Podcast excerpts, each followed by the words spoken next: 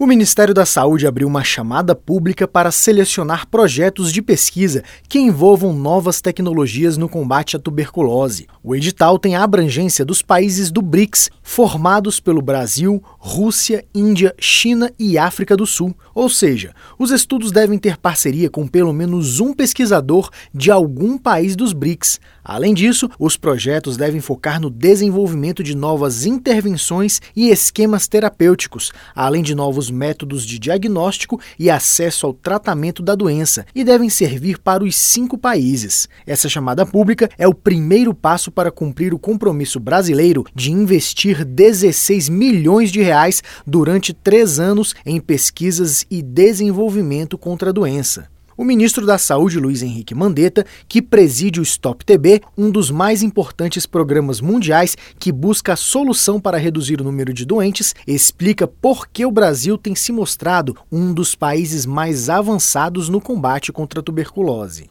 Nós já trabalhávamos o tema da tuberculose no âmbito do parlamento, na frente parlamentar da tuberculose. Agora, no Ministério da Saúde, uma das primeiras agendas internacionais do Ministério foi a escolha do Brasil, do ministro da Saúde do Brasil, para ser o chairman da Stop TB. A Stop TB é um programa que reúne iniciativa privada, sociedade civil, governos, para uma meta ambiciosa, até 2030 acabar com a tuberculose. É um trabalho que vai exigir um esforço de todos os países. A tuberculose é uma doença grave em todo o mundo e, por isso, está listada entre as 10 principais causas de morte, com cerca de 10 milhões de novos casos todos os anos. O prazo de inscrição dos trabalhos é até o dia 30 de março deste ano e podem ser realizadas pelo site cnpq.br.